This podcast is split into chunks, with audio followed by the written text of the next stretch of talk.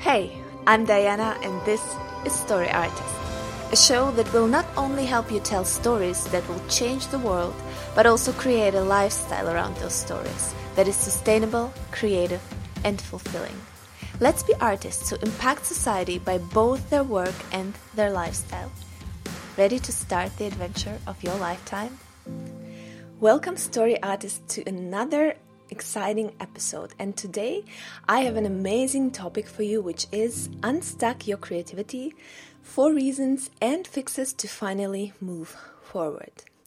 We will be talking about the four reasons why your creative craft or business might feel stuck and you might not be moving forward. And of course, how to fix those things so that you can finally get moving again and your creativity will start to flourish. And I felt this way recently, like I was doing all the right things and still nothing was moving in my creative life and my creative business. Even worse, it was slowly rolling backwards. And if you feel that way too, listen on. On the creative updates this week, so I've subscribed to Nick Stephenson's email marketing or EMU series.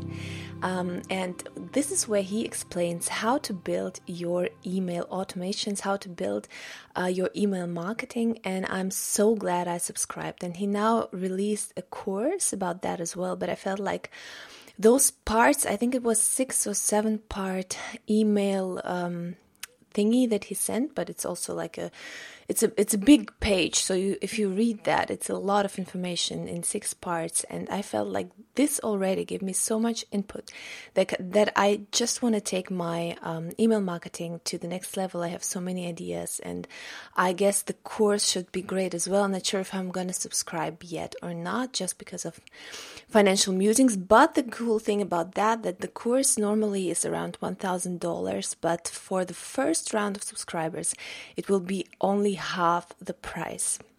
And yeah, this is just great. So if anybody is interested to take their uh, marketing to the next level, email marketing, then I really advise to read those series, the EMU series, and think about subscribing to the course.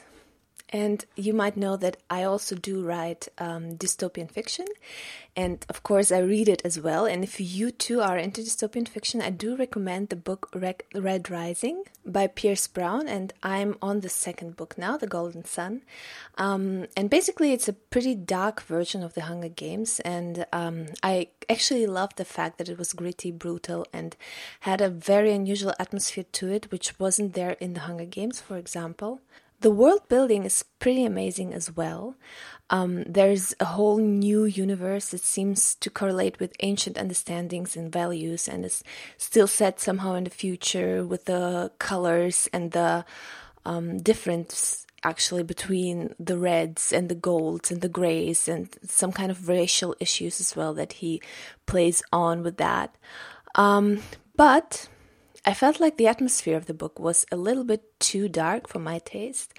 Um, it was kind of hard to love the main character just because he's always so intense and serious and angry, and there I felt like it lacked some lighter moments, if you know what I mean. Um, moments that would make the story at least a little warm, give it a little warmth, um, give it a little humor. Um, it seemed like there was only pain and war and more pain. Um, um, it would be really good to have some moments that would allow a glimpse beyond that, let the intensity go down a little bit and make those characters human, humorous. Yeah, I felt like it uh, lacked humor and lacked some warmth, basically. But still, it's an it's a really extraordinary read for everyone interested in the genre and beyond, and I do recommend that. My personal updates are all about moving to the next level now, and this is why I actually created this episode because it was so um, true and so close to my heart. And um, I'm taking my blogging and my business seriously and want to transfer it to the next level, and uh, that's why I subscribed to a German course, uh, Schreibsuchti. Um, from a very successful friend and blogger, and I love it so far. And um, I actually did it because I saw it on his example how he managed to rise from a writer and blogger whom nobody knew in the German blogosphere, and he rose to the top level and makes a good amount of living by now, and um, that's why I actually am convinced that this is possible and this can be done. And I subscribe to his course because I really want to see how he does it and um, adapt those practices, those best practices, into my blogging as well. Uh, also, I'm tweaking my brand, for example, for that. I want to create a new freebie.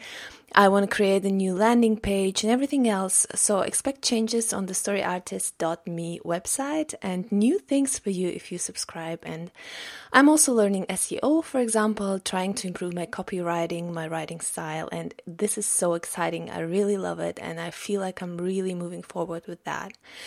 And also, I'm changing my uh, fiction marketing. I want to write a new blurb and a new cover for my book because I want to relaunch it completely. I want to do a whole new relaunch and um, relaunch it close to the second book as well, so that that I can release them nearly simultaneously and I really look forward to the new cover and everything else that's going to happen.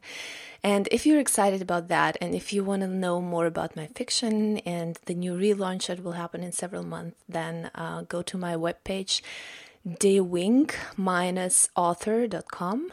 Um, yeah, this is my fiction author page, and you will learn everything about that there.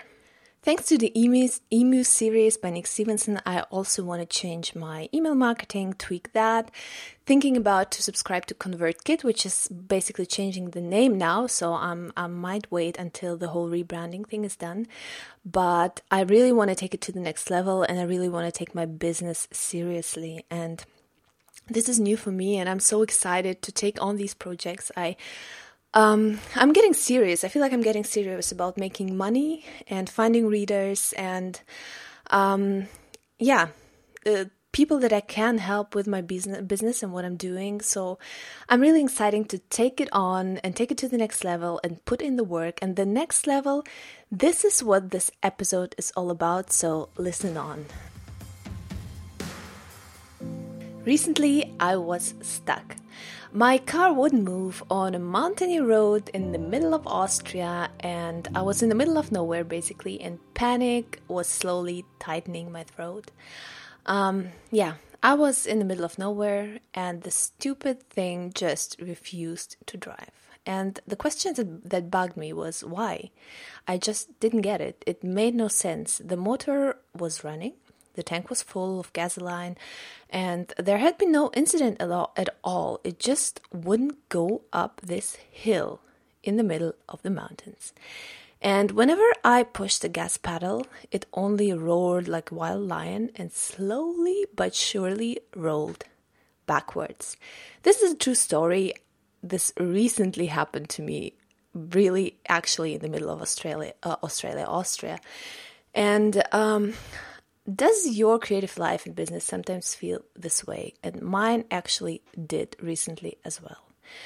Um, maybe your email list won't grow, your books or products won't sell, or you just can't get past this 60 page mark in your first draft or whatever page mark that is. But you've done all the right things. You put in time and effort, uh, you build it slowly from scratch, but suddenly it feels like it's stagnating it just won't move forward. And the harder you push the gas pedal, the more painful it feels actually, and it slowly takes you back down that hill. And all you do is wonder why it makes no sense. And today I want to discuss with you four reasons why this could be happening and four ways to fix that. Let's get started with reason number one. You try to figure it out by yourself. And this can be a huge problem for creatives because often we live in this artist bubble. Um, creativity in itself can be a very lonely process because whether you're writing a book or composing a song or painting a picture or designing or whatever you're doing, you need this lonely time to actually create. You need to sit down by yourself and you need to put in the creative work. And This is a lonely bubble that envelops us, and in, it can actually envelop us in everything we do. We can become routine blinded, as I like to call it. Uh, we spend so much time with our products um, that we're unable to tell the good things from the bad anymore. We just can't see the product for what it really is because we invested so much into that. It feels like, um, for me, writing a blurb is so damn difficult because I've spent so much time with my book. I've invested so much in it, and it feels like everything is important and everything is good, and I just can't condense it into three, four, or five sentences. Um, and what happens when this, when we feel like, um, yeah, when we are in this bubble? Is that we can start blaming the world and say or think things like, nobody understands my creativity, or people just don't appreciate my originality.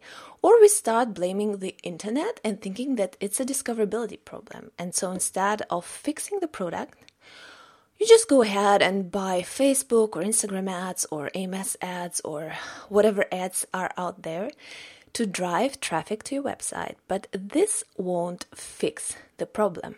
It's like pushing the gas pedal only to roll down that hill yet again. Um, and it's not until I called the roadside assistance and the car was brought into a workshop that I knew the real source of the problem. And here's when you need community. And we talked about that in the last interview with Caroline de Pilates, which was amazing. If you didn't listen to that, go ahead and do it. It's the last episode. Um, so basically, don't be afraid to ask people for their help, their advice, and their opinion. And the more people you ask, the better. Ask the readers on your email list what they think of the new book cover or if they're intrigued by the blurb. Um, work with beta readers, definitely. Work with editors, professionals on your first draft. Join a mastermind group and ask questions about your product, your website, your creativity. Be part of several Facebook groups. Participate actively while you give advice and ask for it on the same time. Uh, go to meetup.com and find local writing groups where you can get your work critiqued and meet like minded people. And this is surely a risk because the answers might hurt, and they likely will. Um, like did the bill that was presented to me by the workshop because it was huge. Uh, but this is the only way for your creativity, creativity to get moving again, to get a diagnosis and pay a price. Um, because what good would it do for uh, me if the car mechanic just gave me a positive but completely false diagnosis? If he told me, yeah, your car is fine, you don't have to pay a dollar. I would not have been able to get out of this place and continue my tour across Austria. And the same goes for your creativity. If your book's not selling, and that's a fact, it's not selling, um, now you could blame the readers for being too busy uh, or Philistine, and uh, you could blame Amazon for having too many titles. But um, what I did, because my book wasn't selling, I put my cover and blurb in a Facebook mastermind group and asked self publishers for their honest opinion. And the answers, they were not positive. They did hurt, but they led me onto a great path. They told me what was wrong with the thing, how I could fix it, what I should do.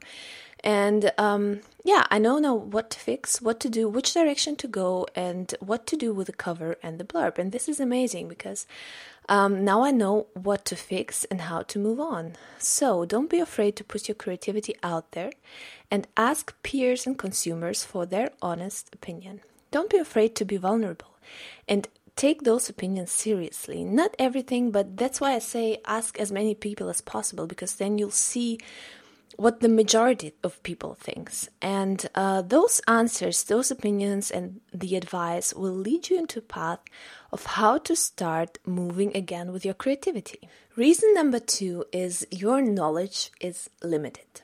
And this is what i love about working in uh, the creative industry that you can draw from an endless pool of knowledge and development. And um, yeah you never you've never learned enough. There's always more you can learn more you can uh, improve. And this also means that you always have to develop your knowledge and your craft. And in whatever area of creativity you feel you're stuck it's always a good idea to start developing in this area. Buy a book enroll in a course start drawing from the pool of knowledge others have acquired before you and are giving to you on a silver platter. Um, yeah, and it was important to have my car fixed by a proper mechanic who knows his way around Toyotas. Um, yeah, it might be more expensive. I had to pay a higher price, but it was worth it in the long run. And that's the same with a course and a book. Uh, pay for a proper course. Um, look at those people who are making this course or who wrote this book. Are they really um, are they living what they're preaching basically? Are they successful in what they're doing?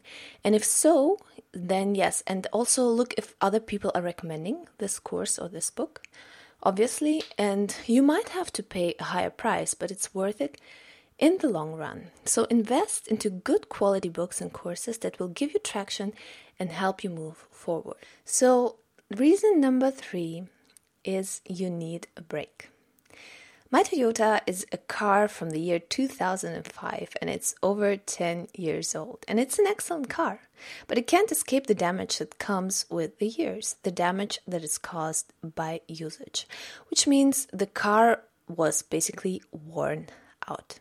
And this can happen to us as well. As creatives, we really separate work from the rest of life. Um, for us, work life balance is basically a myth. Our work is our life because it springs from the deepest parts inside of us, and because we are willing to labor into the night and during the early morning hours and get up early, go to bed later, just to accomplish our goals. It's a part of us. But all of us, we all have our limits.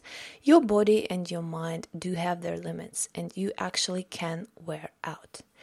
And um, the sickness is especially easy to recognize by the following symptoms lack of ideas, constant frustration, lack of motivation, or uh, you maybe know where the problem lie, problems lie, but you have no idea how to fix them. Your creative work just starts to become a burden. Uh, and if you feel this ways, those feelings are a common indication that you need a break from your creative work. You need to take a vacation, experience some adventure unrelated to your work, Spend some time with your loved ones and do just anything to get distracted from your creativity and your creative work. And this will provide you with new energy, new ideas, a wave of motivation to return to your work if you distance yourself from it a little bit. And uh, my advice actually, which I know is hard to do uh, practically, don't let this ever happen at all by regularly incorporating time off into your schedule. Be really strict about it. Exercise regularly. Spend time with friends and family where you don't talk about your work all the time. And plan vacation where you can power down and experience some new adventure because this will actually fuel your creative work. And the last reason, number four, is you need new components. Uh, because after getting a proper damage analysis, acquiring knowledge, and powering down to recover, it's time to fix the problem to get moving. In my Toyota, the half axis was, was broken, and the mechanic had to order a new component and replace it. And this is what you need to do with your creative business replace the damaged components. Otherwise, you will never be able to climb that hill. And uh, what I mean by components, those components are just everything you can do to make your business grow. Change your landing page, work on your SEO, change the cover and the blurb, re edit your book, or even republish it, like I'm planning to do now. Um, no matter how big or small the changes, before you exchange those damaged components, nothing will move forward, like it didn't do with my Toyota. So yeah, be don't be afraid to exchange exchange those things after you have an analysis, after you've done everything else. You have to change them and then you can move forward. Don't expect that to happen overnight. All of this will take time and effort. I had to wait for my car to be fixed properly before I could continue my journey through marvelous Austria again, and I had to wait for several days. Um, yeah, but you know what the irony of this whole journey was?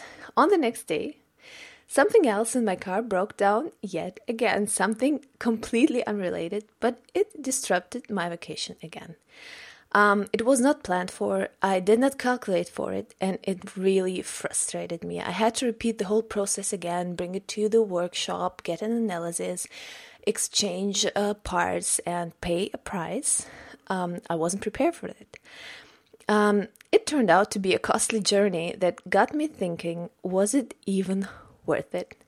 Maybe I'd better s- stay home in my safety instead of driving all the way down here. And I think this is what often happens to us uh, when our creative process stagnates, when we don't get enough readers, when we don't make money with our creativity. We ask ourselves, was it even worth it? Maybe I should have stayed in my safe day job. Maybe it was a mistake investing all the time and money into a dead end. But uh, when I look back at the journey in retrospect, I realize that I'm actually thankful. It was an amazing vacation despite all those things, with many adventures along the way and many takeaways that were bo- were really worth the risk. Um, yeah, maybe I could have done things differently, but I learned from my mistakes and I moved on. And this is what empowers our creativity.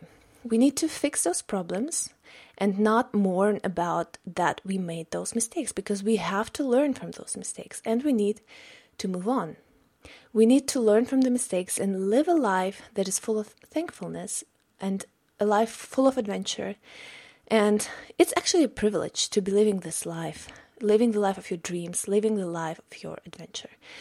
Um, yeah, and this is just what I want to conclude with that um, we do make mistakes, we fail, but we need to get moving and we need to move forward, learn, and just take on the journey and make the best out of it. And yeah, if there are any situations in your creative life that get you stuck, talk to me. Tell me, maybe you're stuck right now. Comment in the post on my website where um, I have also all the links and show notes. And let me know if I can help you. Maybe I can recommend a book, a course, or even a diagnosis or an advice that will finally get you moving again. Yeah, I just want to see where you stand in your journey and how I can help you move forward. Thank you for listening. I hope you enjoyed the show. You can support it with a coffee a month on patreon.com slash storyartist, so p-a-t-r-e-o-n dot com slash storyartist, so that I can continue bringing you amazing content and inspire and inform your creative life. On the next episode in two weeks, we have an interview with author Jim Woods, who is hosting the Finish Your Book Summit, and we will be talking about the four areas writers struggle with most and how to get past them. So, also, please don't forget to rate the show on iTunes, comment on it and the post. I really love to hear your comments on my question, and I see you next time.